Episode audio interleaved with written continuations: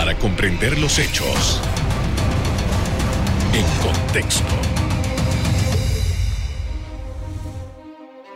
Muy buenas noches, sean todos bienvenidos. Hoy, primer día de clases, vamos a hablar sobre educación.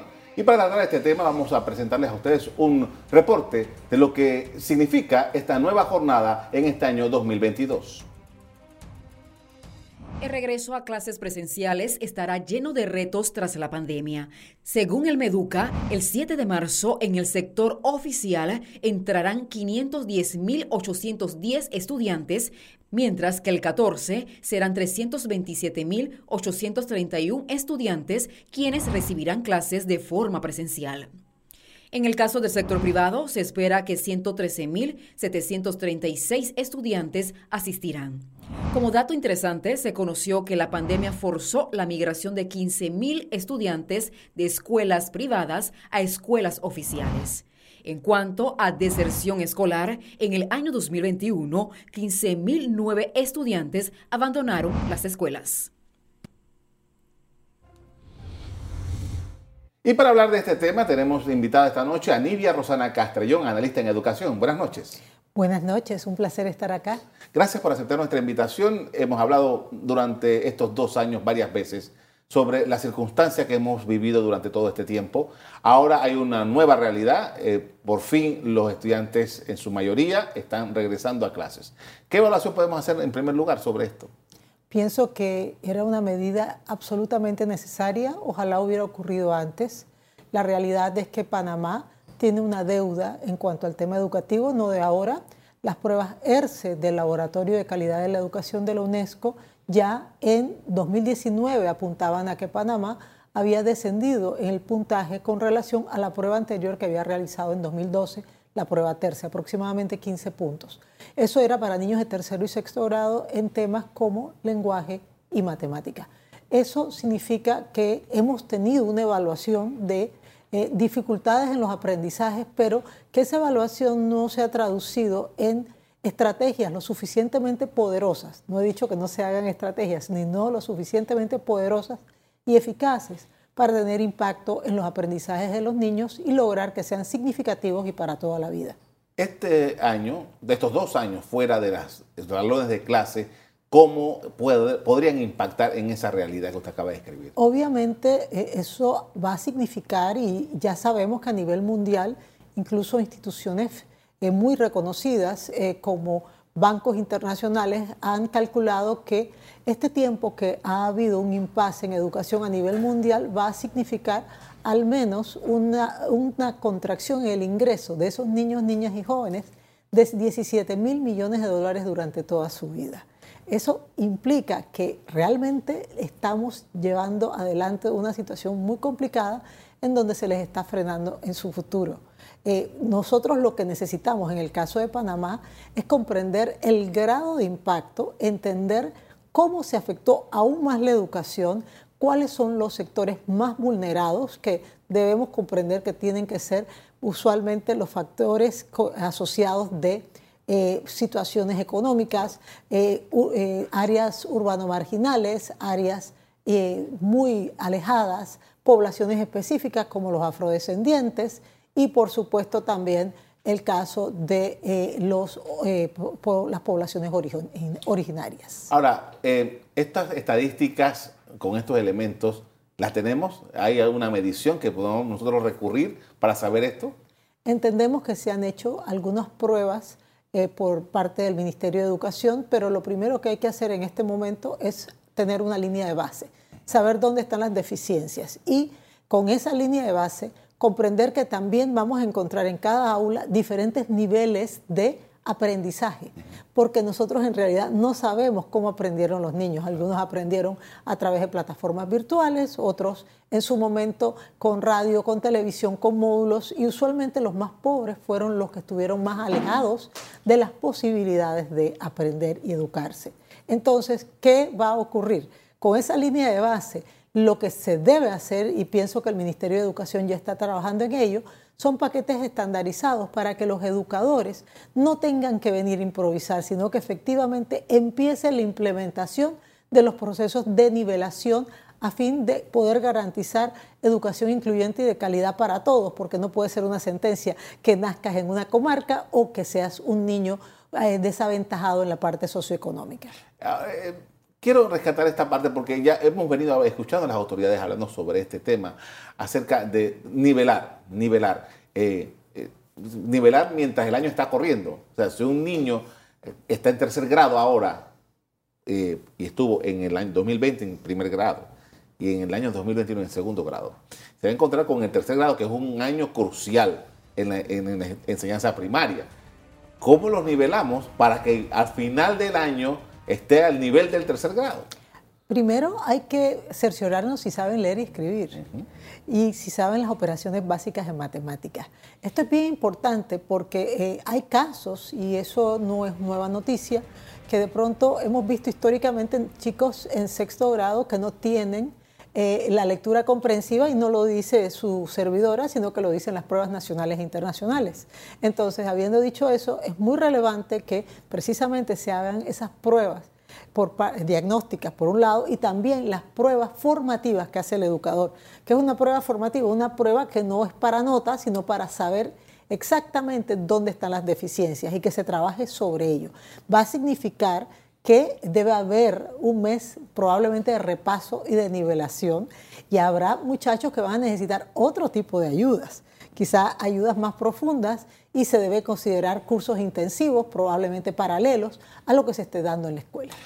Aparte de estos temas que son de fondo, hay, un, tema en la forma y que eh, hoy, en el día de hoy, estuvimos muchas informaciones en los noticieros y en las redes sociales acerca del estado de las escuelas.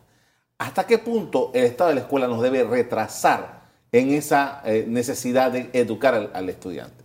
Yo siento que hay una frase que a veces utilizamos que el cemento y, eh, por supuesto, los bloques no enseñan.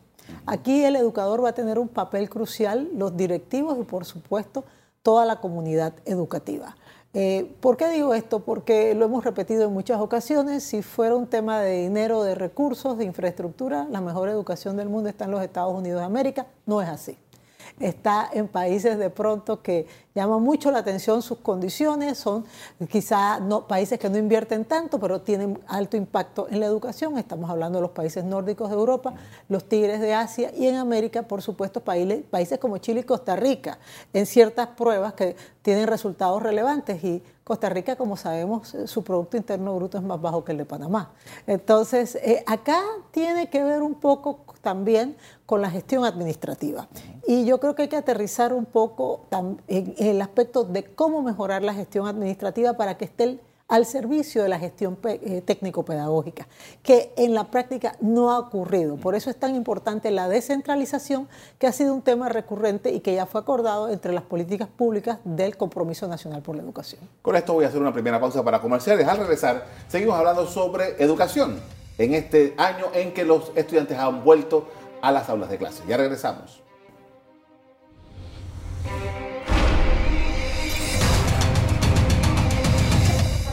Estamos de regreso con Nivia Rosana Castrellón, analista en educación, hablando sobre este inicio del nuevo año escolar 2022, en donde se da la característica, la particularidad de que los estudiantes están regresando a las aulas escolares. Y uno de los temas que ha quedado pendiente de analizar y es que, bueno, estamos muy contentos de que regresen los, los niños a la escuela, pero ¿qué pasó con todos aquellos que se perdieron en el camino? Todos aquellos que no terminaron sus años en el año 2020, en el año 2021, la deserción escolar que se experimentó, que muchos estudiantes no, fueron, no fueron localizados. Pienso que es un tema que es sumamente importante para el país. Panamá no se puede seguir dando el lujo de estar teniendo niños y niñas y jóvenes que dejan el sistema. Anteriormente a la pandemia ya estábamos perdiendo 15 mil estudiantes por año y de esos 15 mil, 25, 26% eran estudiantes de primaria. Así que es una falsedad que a veces nosotros mismos lo nos creemos cuando decimos, ah, no, es que el 100% de cobertura universal en primaria. No es cierto. Hemos estado perdiendo estudiantes, especialmente en las áreas eh, de difícil acceso y donde están nuestras poblaciones originarias. Por el otro lado, estábamos perdiendo la mitad de los estudiantes de esa deserción escolar en premedia y eran la transición de sexto grado al tramo de séptimo a noveno y también en el último tramo en media. Entonces, el tema de la deserción escolar es un fenómeno que estábamos viviendo antes de la pandemia. Ahora se agudiza porque no teníamos la oportunidad de poder realmente entender dónde estaba el estudiante porque estábamos utilizando estrategias de educación a distancia. En este momento lo fundamental es verificar los niños que están en edad escolar, eso significa desde los que les corresponde ingresar a la escuela parvulario hasta aquellos que debieran estar por su edad en el colegio y eso se determina con fuentes de información eh, eh, terciarias, por, ejemplo el Tribunal Electoral, para eh, ir a buscar a estos niños. Pienso que es muy importante para el país que se establezcan estrategias en las que ellos puedan recuperar el tiempo, los podamos reinsertar. Y una propuesta que fue acogida por el Ministerio de Educación, que parte del Consejo Permanente Multisectorial para la implementación del Compromiso Nacional por la Educación, es la red de retención y reinserción escolar, que de hecho fue aplicada por el Meduca durante este tiempo y logró recuperar a miles de alumnos a través de, conceptos como la alarma temprana, el trabajo comunitario, ir a buscar a ese estudiante, que los directivos se contactaran, eh, establecer estrategias para que volvieran a la escuela, todo esto basado en el antecedente que ya Panamá estaba perdiendo muchísimos estudiantes y nadie se daba cuenta. Eh, debe ser muy duro que en un país, en un sistema educativo, nadie se dé cuenta que se están perdiendo los estudiantes. No debería ocurrir, porque si un maestro está en un aula de clase y de repente no le va, no viene fulano o mengano, debe, notarlo y debería accionar. ¿Por qué hemos llegado a ese nivel? Yo creo que eh, eh, parte del problema ha sido que por mucho tiempo no había información y data. Ahora sí hay data. Si ustedes buscan, por ejemplo, en la red de COPEME, que está ahí eh, en Internet, van a encontrar que incluso sabemos las escuelas que de pronto pierden más estudiantes al año en las diferentes regiones educativas del país y se van a dar cuenta de algunos datos, como por ejemplo que hay provincias como Chiriquí donde la deserción escolar en primaria es más alta en varones y es algo que es preocupante porque es frontera.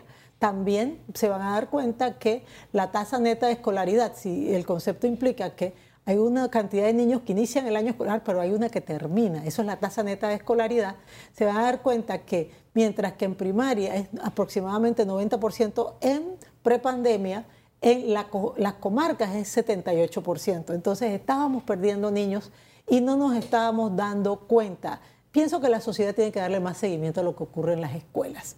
Y también eh, hay que hacer que el padre de familia comprenda que el derecho a la educación es del estudiante.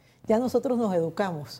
Eso significa que tiene que tener todas las oportunidades independientemente de sus capacidades y de su situación personal, porque habrá personas que tienen alguna situación puntual como tener una discapacidad, personas con discapacidad, personas que su lenguaje original no es el español, como nos pasan en las comarcas, nos pasa en las comarcas, pero nosotros tenemos como país que permitir que todos tengan acceso y garantizar el derecho a la educación con calidad e inclusión. Este año, como hemos hablado hace un rato, es el año de la nivelación, del rescate de los estudiantes. Pero nosotros tenemos, como usted también mencionó, cosas pendientes de hace muchísimos años para mejorar el sistema educativo. ¿Cómo debe trabajarse esto de ahora en adelante, tomando en consideración el gran peso que es la pandemia? Bueno, es, relevante explicarle al público que en este tiempo, y eso es información conocida, el COPEME ha llevado adelante un plan de eh, trabajo con el Ministerio de Educación que se llama Meduca COPEME, en donde se identificaron cinco áreas prioritarias que tienen que ver con sistemas de información, que eso nos hizo mucha falta en la pandemia para tomar decisiones, el proceso de descentralización que va a mejorar nuestra gestión administrativa, la cualificación docente, que es dotar a los educadores de las competencias necesarias para poder tener las estrategias para lograr aprendizajes significativos, salud física, mental y emocional de la comunidad educativa y en especial de estudiantes, padres de familia y educadores. Y por último, la protección de las trayectorias escolares. ¿Qué significa eso? Si terminaste tu primaria, debes poder terminar tu premedia y después tu media. Porque en Panamá, de 10 niños que entran, solo uno egresa del sistema. Y eso es muy preocupante para un país que el 80% de su economía radica en el sector terciario, el sector de servicios. Entonces, ¿cómo vamos a hacer para mantener el canal de Panamá, todas las operaciones conexas, todo lo que tiene que ver con la cuarta revolución tecnológica, si no les estamos dando estas posibilidades? Entonces, eh, hay que, primero que todo, implementar los acuerdos del Compromiso Nacional por la Educación ratificados en el Pacto del Bicentenario, porque lo que la gente pide tiene que ver con lo que está allí Dos, como algo muy relevante e importante, también hay que medir cómo vamos en el avance de esas cinco metas priorizadas, que ya hay un sistema de monitoreo y seguimiento, e implementarlo y dar los recursos necesarios, tanto técnicos como financieros, para que ocurra. Le agradezco mucho por habernos acompañado esta noche para hablar de este tema tan importante, muy amable. Muchísimas gracias por invitarme. Vamos a hacer una pausa, al regreso seguimos hablando sobre educación. Manténganse en sintonía.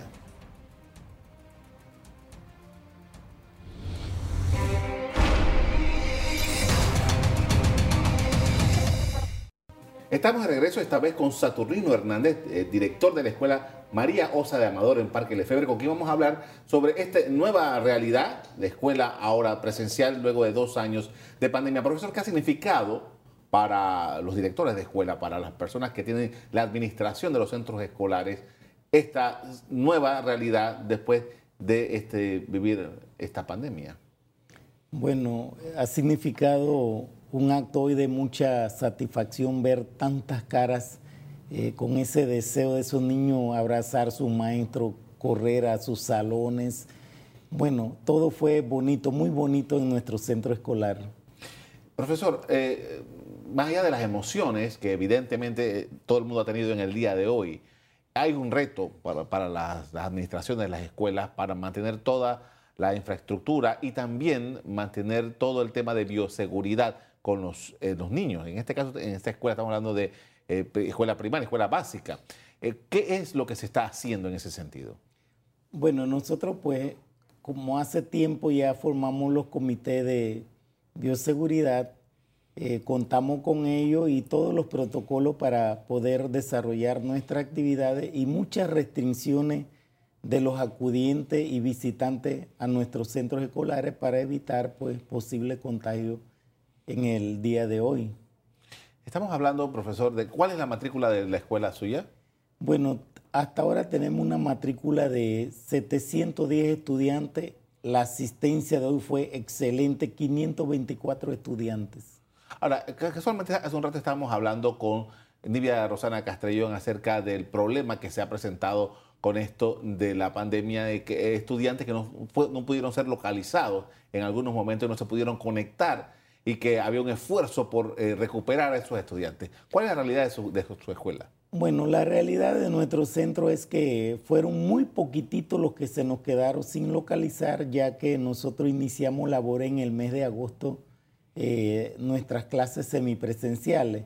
Así que eso nos brindó la oportunidad de ir localizando los estudiantes y eso pues es muy reducido el número pequeñito para efecto de esto, de esta que retornen a su aula y aún lo estamos esperando y lo vamos a buscar para reintegrarlo porque esa es nuestra misión para este año. Eh, esta escuela le da servicios a Parque Lefebre, a Río Abajo y a algunas otras, otras zonas. ¿Cómo, ¿Cómo, se hace ese trabajo, profesor? Bueno, eh, con Parque Lefebre no tenemos problema. Ahí los niños son muy puntuales. El problema es para la sección de Río Abajo. Eh, hay lugares pues un poquito difíciles que no podemos manejarnos así directamente y necesitamos de la trabajadora social de el equipo de policía de menores y entonces pues como nuestra escuela mantiene un gabinete psicopedagógico pues ellos son los que hacen nuestro trabajo, nos ayuda, localizan los estudiantes y entonces ya nosotros hacemos ir a los hogares. Profesor, una de las cosas que eh, más se piensa en este momento es que ojalá todo el mundo, casi que hoy al unísono todo el mundo, ojalá las escuelas se puedan mantener abiertas durante todo el resto del año para que se pueda cumplir con este proceso. En ese sentido, eh, ¿qué, ha significado para ustedes mantener esta escuela abierta? Usted dice que desde agosto tenían semipresenciales y para toda la labor de mantenimiento y todo lo que se tiene que cumplir. Bueno, nosotros tenemos la suerte de tener a Banismo como padrino aún y, una, y, y que es una ONG que siempre está pendiente, por lo menos para mantener los baños al día, el sistema eléctrico. Eh, hoy ellos fueron a repartir su kit de bioseguridad a todos los estudiantes. Eso es una gran ayuda para nosotros y también la parte de infraestructura. Están pendientes nos prepararon una oficinita bien bonita para si tenemos que aislar a algún niño por motivo de seguridad para el resto del personal, pues ese es el apoyo enorme que nosotros tenemos a diferencia de otros centros escolares. Las autoridades de educación han estado diciendo que este año parte del trabajo que se viene a desarrollar tiene que ver con la nivelación de los estudiantes.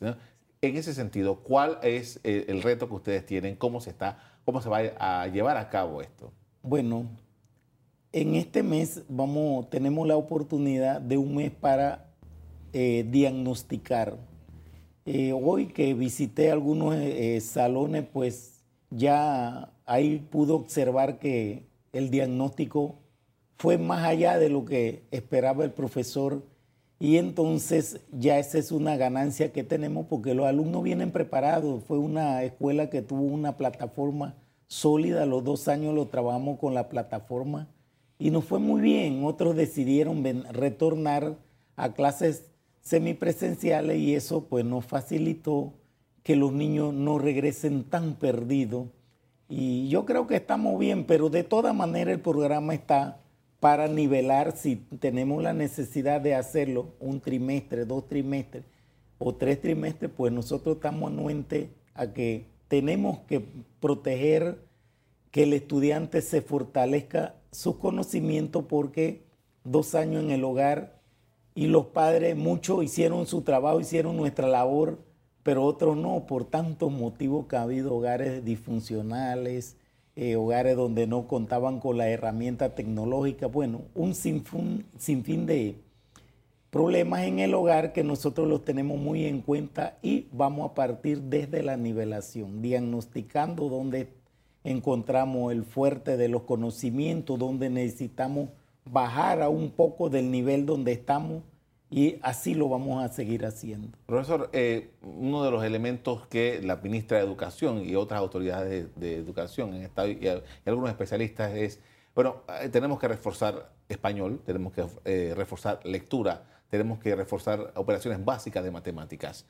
para los efectos de una escuela, usted que administra una escuela, con un maestro, con un salón de clases que tiene, no sé, 25, 30 35 estudiantes. 35 estudiantes ¿Cómo se hace eso? ¿Cómo se logra eso? Bueno, hay que motivar mucho a los estudiantes. Y hoy vi esa motivación, ese deseo. Eh, recuerdo que entré a un aula y, y, el profesor empezó a hacerle preguntas y qué felicidad ver los niños con su manito arriba. Y entonces, pues no todos los salones están en esa misma condición, otros no lo están y el docente tiene que eh, poner de manifiesto todo ese deseo de recuperar esos conocimientos perdidos para poder actualizar a los niños. Esa es nuestra labor y en eso estamos empeñados. ¿Cuál cree usted que debe ser, eh, al final estamos empezando el año escolar 2022? ¿Cuál usted cree para su satisfacción como un director de escuela sería lo que usted podría lograr de aquí a que finalice este año escolar? Bueno, nosotros vamos a trabajar muy, muy pegado con el gabinete psicopedagógico. Tenemos una psicóloga que está dando tiempo completo, una trabajadora social, eh, una de aprendizaje para los niños que necesitan ese, esa, que no seas con todo el grupo acelerado, pues ella lo va a ir atendiendo, le tenemos su área preparada para no ir a la par del grupo que es bueno. Hay algunos que van rezagaditos, pues le vamos a dar una atención especial hasta nivelarlo y volverlo a reintegrar a las materias principales, como es el español, como es eh, el inglés en nuestra escuela, que ese es nuestro fuerte. Por ser una escuela bilingüe, pues estamos llamados a dar resultados positivos. Eh, ¿No todas las escuelas cuentan con estos gabinetes o sí? No, no todas las escuelas, sí. ¿Y qué se, hace necesario para eso? Eso tiene que ser parte de una disposición del Ministerio de Educación. Bueno, sí, ir creando más gabinetes escolares y no depender de una visita del ministerio acá, el personal. Pero pues nuestra escuela tiene la dicha de contar con un gabinete que es sumamente importante. La psicóloga dando esa atención emocional que, que a veces el docente quisiera también participar, pero el tiempo, el control de la disciplina, ahora más que nunca, no nos permite estar tan pendiente como es una psicóloga, una trabajadora social le agradezco mucho, profesor, por habernos acompañado esta noche para hablar de este tema. Muy amable. Muchas gracias a la amable teleaudiencia. A ustedes también les doy eh, las gracias por habernos atendido esta noche. Recuerden que mañana tenemos otro programa. Muy amables.